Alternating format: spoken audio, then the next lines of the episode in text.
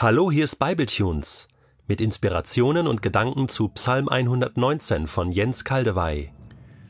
Ich lese in der neuen Genfer Übersetzung Psalm 119, die Verse 57 bis 64. Herr, du selbst bist mein kostbarer Schatz. Ich habe versprochen, deine Worte zu befolgen.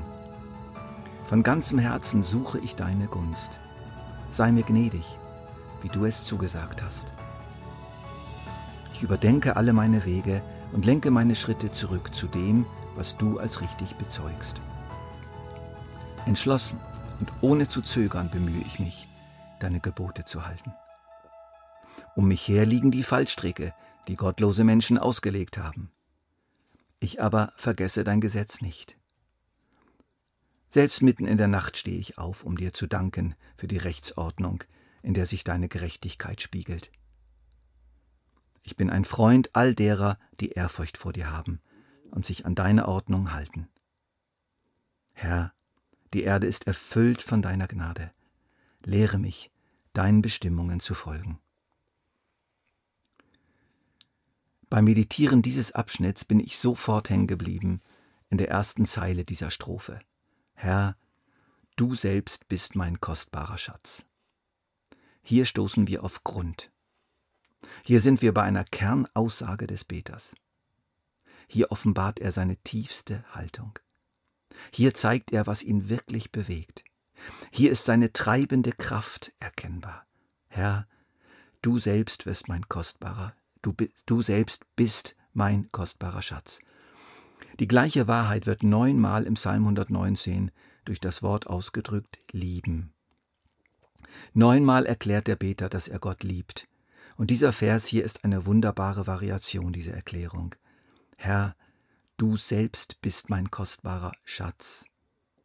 Diese Aussage kann mit Fug und Recht als einer der Titel und Zusammenfassung des ganzen Psalms bezeichnet werden. Denn wir kommen nicht tiefer als diese Aussage, zumindest was das Gebet selbst angeht, was den angeht, der hier betet. Es gibt allerdings noch eine Wahrheit, die geht selbst über diese Aussage noch hinaus. Sie übersteigt den Menschen und seine Gebete noch bei weitem. Und das sind die Aussagen aus dem ersten Johannesbrief, Kapitel 4. Sie passen sehr gut als Rahmen und Hintergrund dieser Kernaussage. Also diese Aussage steht sozusagen vorne auf dem Bild und da gibt es aber einen Hintergrund und den lese ich jetzt. Die Liebe hat ihren Ursprung in Gott. Und wer liebt, ist aus Gott geboren und kennt Gott. Und Gottes Liebe zu uns ist daran sichtbar geworden, dass Gott seinen einzigen Sohn in die Welt gesandt hat, um uns durch ihn das Leben zu geben. Das ist das Fundament der Liebe, nicht dass wir Gott geliebt haben, sondern dass er uns geliebt und seinen Sohn als Sühnopfer für unsere Sünden zu uns gesandt hat. Wir haben erkannt, dass Gott uns liebt und haben dieser Liebe unser ganzes Vertrauen geschenkt. Gott ist Liebe, und wer sich von der Liebe bestimmen lässt, lebt in Gott und Gott lebt in ihm. Diese Worte sind so etwas wie eine Hintergrundsmusik für unser Wort hier.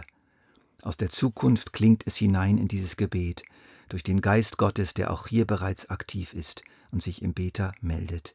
Herr, du selbst bist mein kostbarer Schatz. Man könnte das auch psychologisch ausdrücken. Persönliche Beziehung ist alles.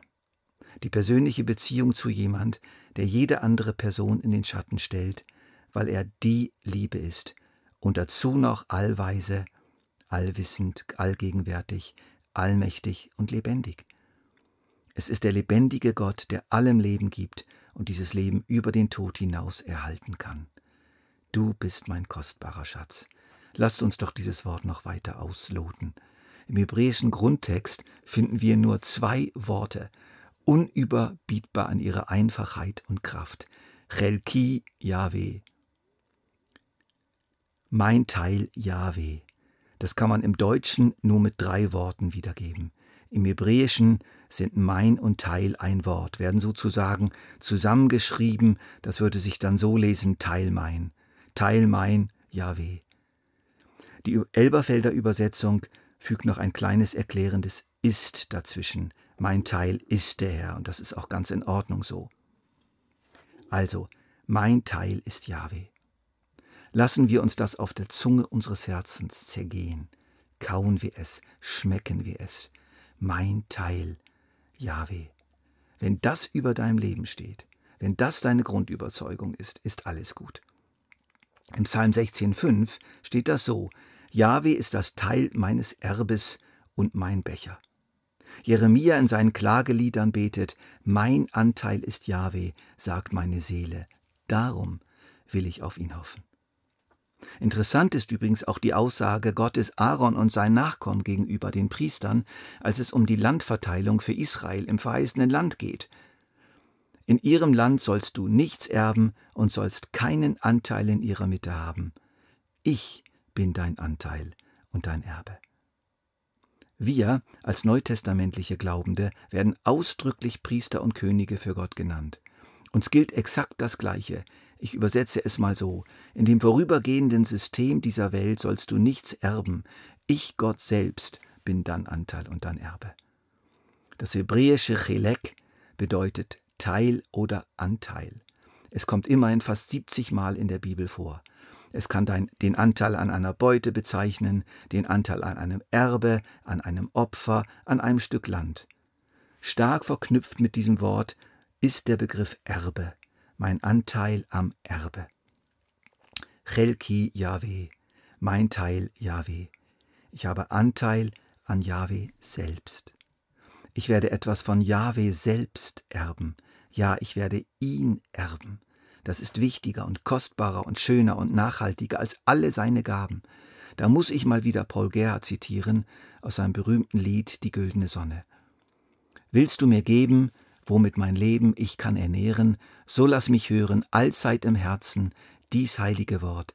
Gott ist das Größte, das Schönste und Beste. Gott ist das Süßte und Allergewisste, aus allen Schätzen der edelste Hort. Wichtig ist hier auch, dass wir im Hebräischen keine Zeitbestimmung haben. Hier steht weder mein Teil ist Jahwe, noch mein Teil wird Jahwe sein, sondern einfach nur mein Teil Jahwe. Jetzt und immer, in Gegenwart und Zukunft. Jetzt gibt es schon ein Angeld auf mein Erbe. Es gibt ein paar schöne Vorauszahlungen und es gibt das stille, unsichtbare Erbe der Gegenwart Gottes in unserem Herzen.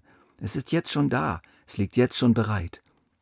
Doch eines Tages wird es vollends enthüllt werden. Und diese schlichten Worte, mein Teil, Jahwe, werden sich nochmals ganz anders verwirklichen. Mein Teil, Jahwe. Wir haben eine Gegenwart mit ihm und eine Zukunft mit ihm. Gott ist Liebe und wir lieben ihn. Ich habe Gott schon jetzt und werde ihn noch viel mehr haben. Aus dieser Grundwahrheit und dieser Grundbefindlichkeit, aus dieser Beziehung zum lebendigen Gott folgt alles andere. Der Rest unseres Abschnitts kann deshalb gut verstanden werden als eine Entfaltung eben dieser Beziehung. Weil du mein kostbarer Schatz bist, habe ich versprochen, deine Gebote zu halten. Weil du so wichtig für mich bist, suche ich deine Gunst und Gnade. Deshalb überdenke ich meine Wege und lenke meine Schritte immer wieder zurück zu dir. Wie könnte ich zögern, dir, meinem Geliebten, der mein Alles ist, einen Gefallen zu tun, indem ich deine Wünsche erfülle? Wenn mich gottlose Menschen reinlegen, ärgern und benachteiligen, was ist das schon gegenüber der Gemeinschaft, die ich mit dir habe? Und wenn eine Mutter mehrere Male in der Nacht aufsteht, um ihren geliebten Schreihals zu versorgen, dann ist es eigentlich nur normal, dass auch ich gelegentlich mal in der Nacht aufstehe, um also richtig Zeit für dich zu haben. Mein Teil, Yahweh.